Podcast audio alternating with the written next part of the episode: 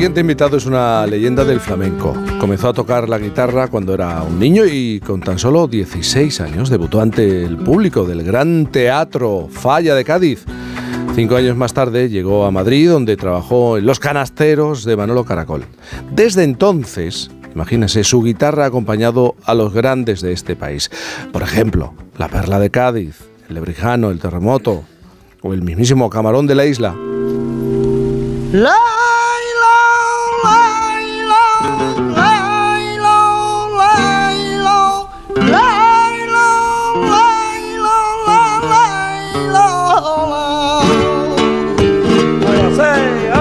Comenzó a destacar como compositor tanto de falsetas como de letras y se hizo grande, tanto que tiene cerca de un millar de títulos registrados. Sus canciones han sido interpretadas por Rocío Jurado. Cada vez que me acuerdo de ti, paso tan mal.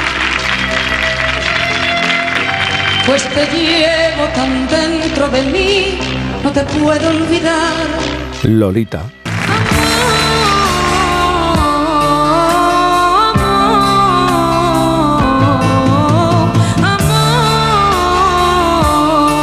Manolo Escobar. No puedo mirar al mar porque siempre me entristece.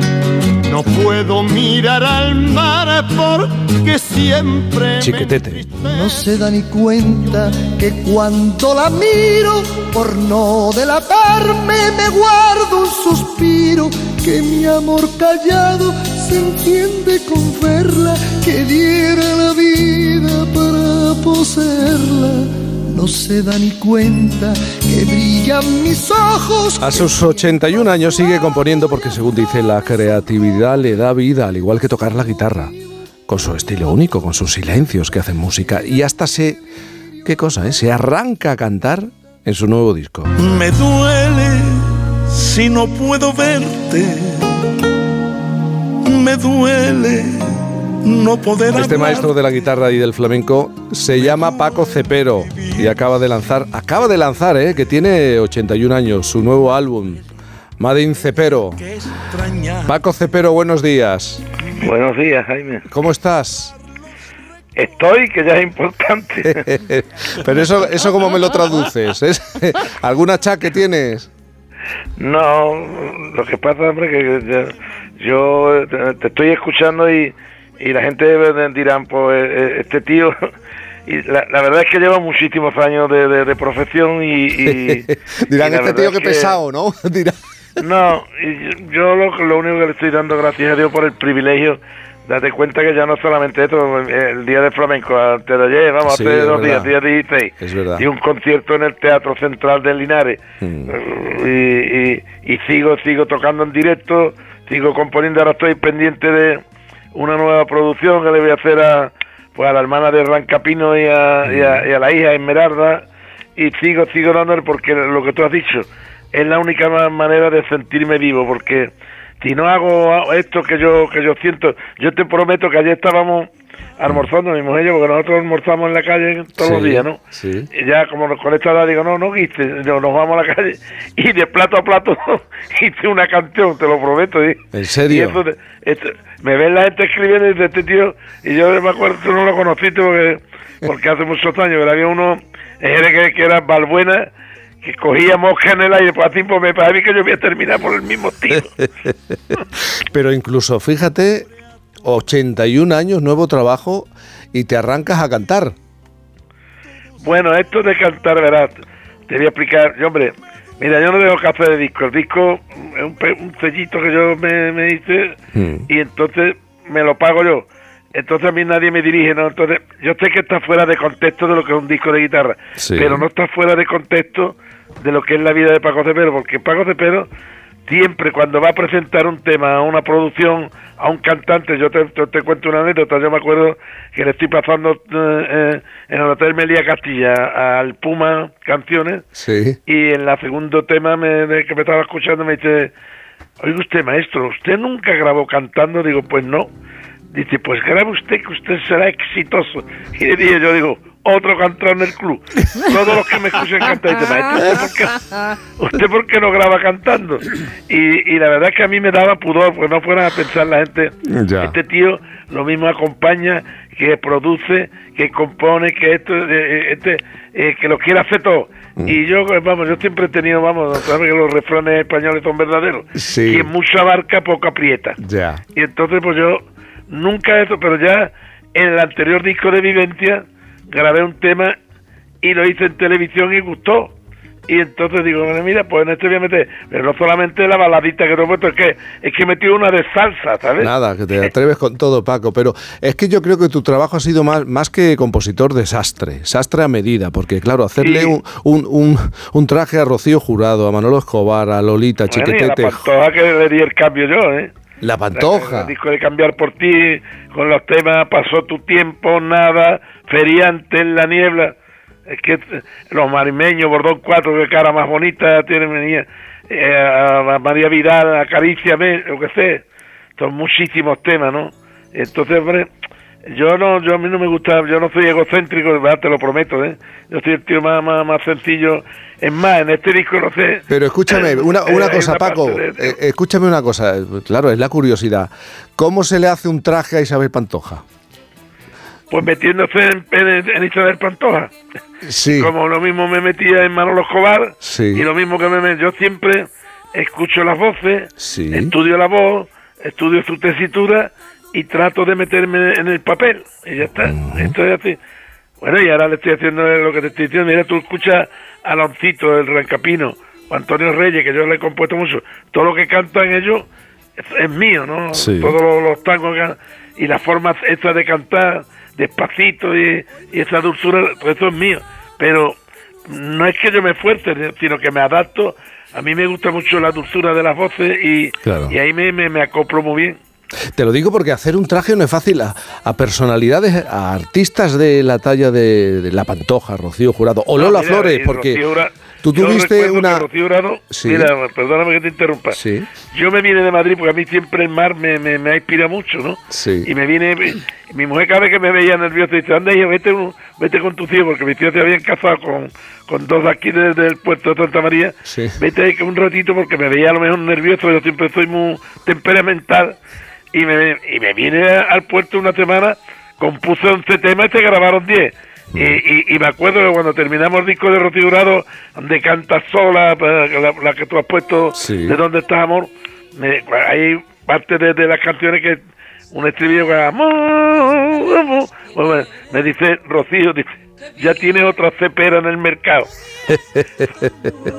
Oye, y con Lola Flores tuviste una relación especial, ¿no? La acompañaste tanto en el escenario como... Con toda la familia, date cuenta, mira, mm. que aparte de Amor Amor, que tiene una anécdota que, que es simpática, ¿no? Porque yo estábamos en una de noche, nos íbamos, cuando terminábamos en los tablados, nos íbamos a la venta al Palomar, que estaba allí por el Pardo, bueno, sí. y estábamos una reunidos, estaba Paco de Lucía, Camarón, eh, los marismeños, y estaba José Luis de Carlos, que era el productor de, de, pues de Manzanita, de las Grecas, estaba con nosotros ahí también. Y entonces toda la comida, cogí yo la guitarra y canté Amor, Amor. Sí. Y me dice Paco, dice, hombre, ¿por qué no le das este tema a los marimeños que van a grabar? Digo, ya, pues para ellos. Bueno, yo me quedé callado.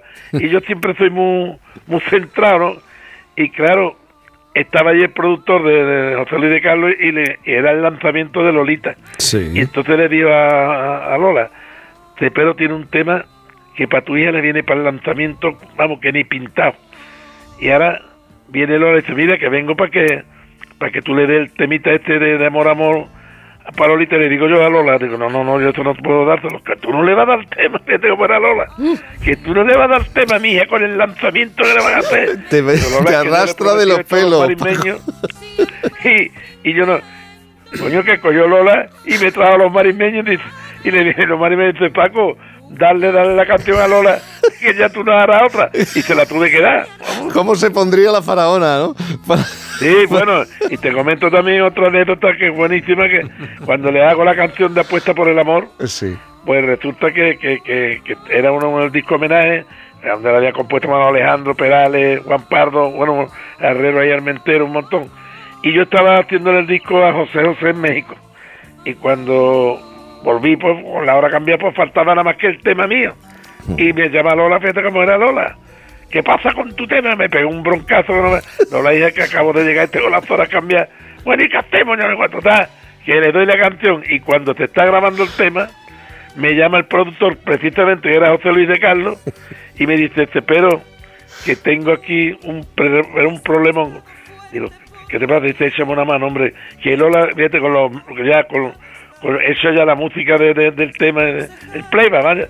Me dice Lola que ya no llega. Y, bueno, pues voy yo al estudio y llego y entro y veo a Lola, tú sabes, con las gafas que ya es negra, como de esa niña. Y cuando entro digo, ¿qué pasa, Lola? Dice, mira que yo ya estoy hasta el moño de la canción de esta de apuesta por el amor.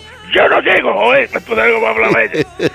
Total que cojo yo me pongo los cascos y digo, Lola, mira, yo no tengo voz, pero a ver, pasa el playback, ponte los cascos. Y te pone ya los cascos y empieza Lolita, tú que has la vida, tendrás que aconsejarme. Y ella entra, da por cada desengaño una sonrisa y hago así, yo digo, mírame, y le pego un chillido, las cosas de cada maestría de tu, librillo, y la, la, la, la, la cautivero, el mm. chillido que le pegué, total que le, que le hice el tema, y salió el tema y lo grabó. Pues que ahí está el tema, ¿no? La puesto por el amor, que también precisamente fue el tema que pegó del disco. Y me dice Lola, me mire y dice, me cago en la leche que mamaste, qué buen artista eres, dice, pero tiene cara de anticuario, venido. El que te la ha puesto en estos años un poco más difícil ha sido Julio Iglesias, ¿no? ¿Qué pasó con Julio Iglesias, hombre? Pues Julio me mira, vino a trabajar al puerto y me dice, tú eres, tú eres un cobarde, hombre, tú no... Vente a Miami, vente conmigo a Miami y me, me compone.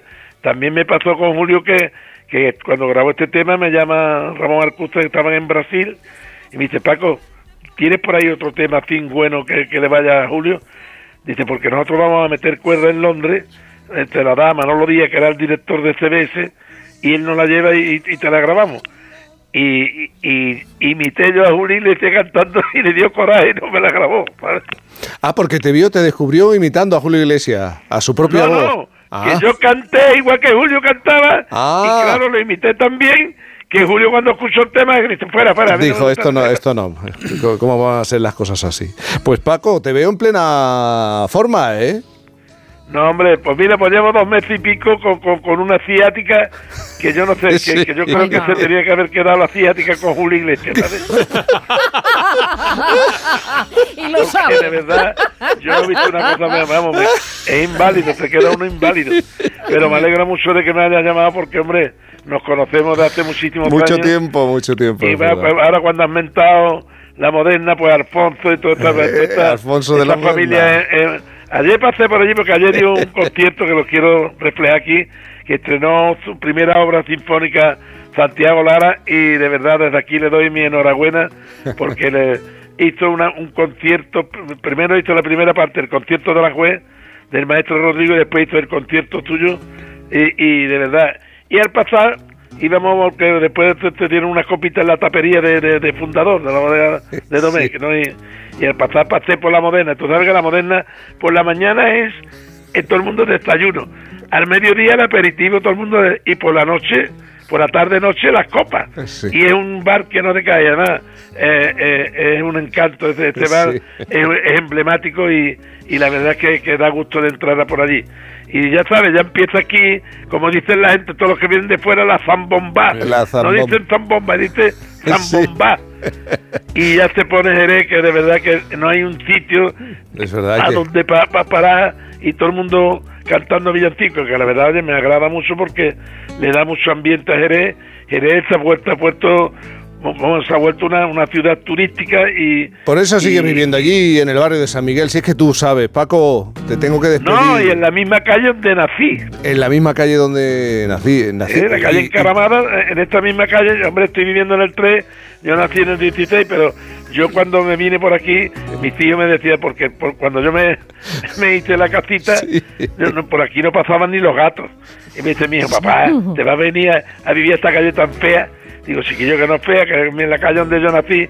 Total, que después se ha ido construyendo la calle y es una preciosidad, vivo en todo el centro, sin estar en el centro, vivo en el centro, vivo a un minuto, a dos minutos de la Plaza de la Arena. Ya está, tú, tú sí que sabes, Paco, te mando un abrazo muy grande. Otro para ti y, y, testigo, ¿eh? Testigo en tu programa de, de la TV1, ¿eh? Venga, un abrazo, Paco. Un abrazo, Cuídate gracias mucho. por tu llamada.